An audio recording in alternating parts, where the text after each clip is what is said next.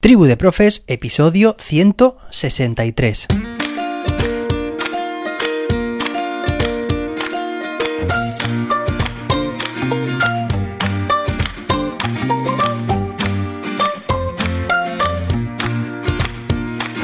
Hoy es miércoles día 31 de agosto de 2022. Hoy terminamos el mes y celebramos el Día Internacional de la Solidaridad. Por cierto, ayer se me olvidó decir que los libros que nos habían regalado, que era de una librería que habían cerrado, bueno, que habían cerrado en los años 70. Fijaos, y los libros, que sí que dije que había algunos de Disney y demás, son libros precisamente de eso, de la década de los 70. Así que imaginaos, libros con las hojas amarillas, con el olor típico del libro antiguo y quitando esto en perfecto estado. Bueno, son una reliquia. Bueno, y muy atentos, muy atentas porque en los próximos días voy a anunciar el reto de ABP saldréis del reto con vuestro proyecto y a punto para llevar al aula. Bueno, y hoy seguimos leyendo el decreto 106 2022. Ya sabéis, currículo de la comunidad valenciana primaria. Ayer leímos el título primero, hoy vamos al título segundo y dentro de ese título vamos a leer el capítulo primero. Así que, sin más dilación, vamos allá. Título segundo. Ordenación de la educación primaria. Capítulo primero. Estructura del currículo. Artículo 8. Currículo de la etapa. De acuerdo con lo que establece el artículo 11 del Real Decreto 157-2022, 1. El currículo de la educación primaria incluye los siguientes elementos. Los objetivos generales de la etapa, las áreas del currículo y por cada una de las áreas las competencias específicas, los saberes básicos y los criterios de evaluación. 2. En este decreto se establece el currículo de educación primaria en nuestro ámbito autonómico según lo dispuesto en el Real Decreto 157-2022, que incluye las enseñanzas mínimas que se determinan. Los centros educativos, en uso de la autonomía con la que cuentan, tienen que desarrollar y completar el currículo de la educación primaria establecido por este decreto, una concreción que tiene que formar parte del proyecto educativo. 3. La Consellería competente en materia de educación tiene que establecer medidas de apoyo, acompañamiento y formación para favorecer la implantación y el desarrollo en los centros educativos del currículo reglado en este decreto. Artículo 9. Áreas. 1. Las áreas de educación primaria son las siguientes. A. Conocimiento del medio natural, social y cultural. B. Plástica y visual. C. Música y danza.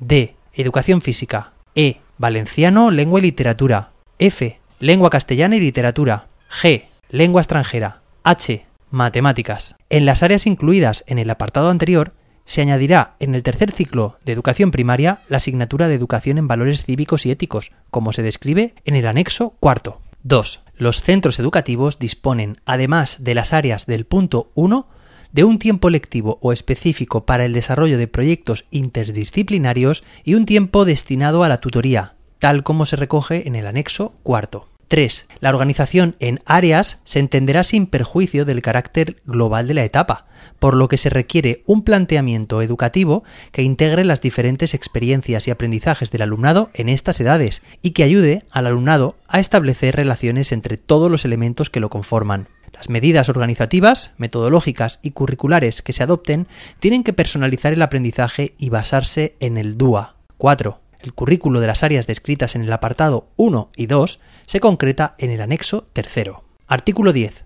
Proyectos interdisciplinarios. 1.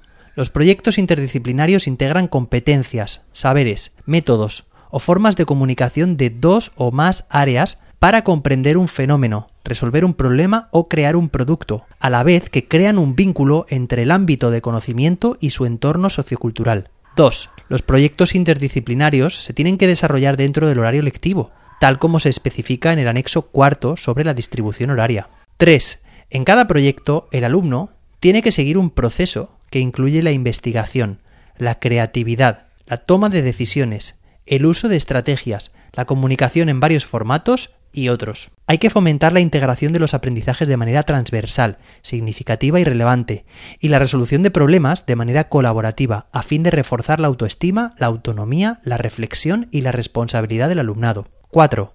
Los centros tienen que desarrollar proyectos interdisciplinarios que permitan integrar varias áreas del conocimiento con un propósito pedagógico común que permita un desarrollo coordinado y conjunto del aprendizaje, adaptado y vinculado con la realidad de cada estudiante. Asimismo, dentro del tiempo dedicado a los proyectos interdisciplinarios, se puede desarrollar uno o más proyectos utilizando cualquiera de las lenguas vehiculares.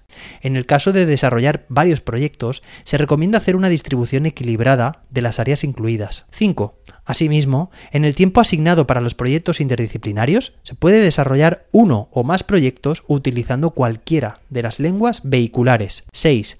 Para el desarrollo de los diferentes programas promovidos por la Consellería competente en materia de educación, se puede destinar parte del tiempo lectivo asignado a los proyectos interdisciplinarios. Artículo 11. El currículo por ámbitos. 1.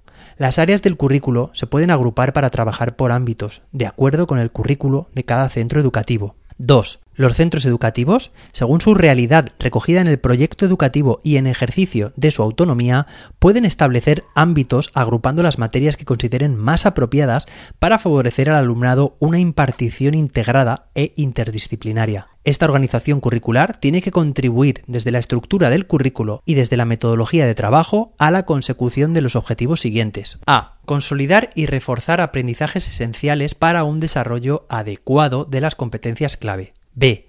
Motivar al alumnado hacia los aprendizajes activos a través de metodologías innovadoras, tanto el alumnado con mayores dificultades de aprendizaje como el alumnado con mayor capacidad y estimulación para aprender. C. Promover estrategias que faciliten la coordinación y el trabajo conjunto de los equipos docentes que dan clase a un mismo grupo de alumnos. 3. Los ámbitos que decida autónomamente cada centro tienen que incluir las competencias específicas, los saberes y los criterios de evaluación de las áreas que se integran. 4. La organización curricular de los ámbitos tiene que ser una propuesta flexible de agrupación de áreas por ámbitos de conocimiento para cada ciclo. Las propuestas se tienen que concretar en la programación de aula por parte de cada nivel de acuerdo con sus características, las necesidades del alumnado y la evaluación del trabajo realizado durante el curso anterior. Esta organización curricular tiene que permitir diferentes posibilidades de agrupación de varias áreas en ámbitos, con las condiciones que se indican a continuación. A. Las horas lectivas semanales para dedicar a cada ámbito tienen que ser la suma de las horas lectivas semanales de las áreas que componen el ámbito la distribución de las horas lectivas semanales para trabajar cada una de las áreas en los ciclos correspondientes de educación primaria es la que aparece en el anexo cuarto. B. A la hora de distribuir las áreas por ámbitos de aprendizaje, hay que tener en cuenta lo que establece el proyecto lingüístico de centro autorizado del Programa de Educación Plurilingüe e Intercultural, PEPLI, en cuanto a metodología y lengua vehicular. Artículo 12. Competencias clave y competencias específicas. 1. Las competencias clave del currículo definidas en el artículo 2 son las siguientes. A. Competencia en comunicación lingüística. B. Competencia plurilingüe. C. Competencia matemática y competencia en ciencia, tecnología e ingeniería. D. Competencia digital. E. Competencia personal, social y de aprender a aprender. F. Competencia ciudadana. G. Competencia emprendedora y H, competencia en conciencia y expresiones culturales. 2. Con el objetivo de fomentar la integración de las competencias clave de la educación básica, los centros tienen que planificar y llevar a la práctica de manera continuada estrategias y actuaciones para potenciar la igualdad de oportunidades y sensibilizar a la comunidad educativa hacia aspectos como la coeducación, la perspectiva de género y los hábitos y valores relacionados con la educación para la paz, el consumo responsable, el desarrollo sostenible, la conciencia democrática y la educación afectivo-sexual como factores esenciales que contribuyen al bienestar emocional, individual y colectivo. Aparecen descritas en el anexo primero. 3. Las competencias específicas de las áreas definidas en el anexo tercero son comunes para los tres ciclos de la etapa, así como los saberes básicos, que incluyen los conocimientos, destrezas y actitudes asociados a las competencias específicas y los criterios de evaluación, que se establecen para cada ciclo en cada una de las áreas. 4. Para la adquisición y desarrollo tanto de las competencias clave como de las competencias específicas mencionadas anteriormente, el equipo docente tiene que diseñar situaciones de aprendizaje de acuerdo con los principios que, con carácter orientativo, se establecen en las diversas áreas. Artículo 13. Perfil de salida del alumnado al final de la enseñanza básica. 1. El perfil de salida del alumnado al final de la enseñanza básica, de ahora en adelante perfil de salida, constituye la concreción de los principios y fines del sistema educativo referidos a la educación básica que fundamenta el resto de decisiones curriculares. El perfil de salida identifica y define, en conexión con los retos del siglo XXI, las competencias clave que el alumnado tiene que haber desarrollado al finalizar la educación básica e introduce orientaciones sobre el nivel de desempeño esperado al final de la educación primaria. El perfil competencial de salida fija los aprendizajes mínimos y las competencias que todo el alumnado tiene que haber adquirido y desarrollado al finalizar la educación básica. 3. El currículo establecido por este decreto y la concreción de este que los centros realicen en sus proyectos educativos tendrá como referente este perfil de salida. Artículo 14. Enseñanza de lenguas. El sistema educativo valenciano, mediante la aplicación del programa de educación plurilingüe e intercultural PEPLI tiene que asegurar el dominio de las competencias plurilingües e interculturales. 2. Cada centro educativo determina el proyecto lingüístico de centro, PLC, que concreta y adecua el PEPLI atendiendo al contexto educativo y demolingüístico para asegurar los objetivos conforme el artículo 15 de la Ley 4-2018 y el resto de la normativa que le sea de aplicación. 3. En el plan de enseñanza y uso de las lenguas se determina la proporción de uso vehicular de las lenguas oficiales, el valenciano y el castellano, y de la lengua extranjera. Este se tiene que introducir mediante un enfoque de apertura a las lenguas o a través de la modalidad temprana, a través del segundo ciclo de la educación infantil. Además se concreta la metodología que se tiene que emplear a la hora de enseñar las lenguas y que tiene que fundamentarse en el tratamiento integrado de las lenguas y el tratamiento integrado de las lenguas y los contenidos. 4.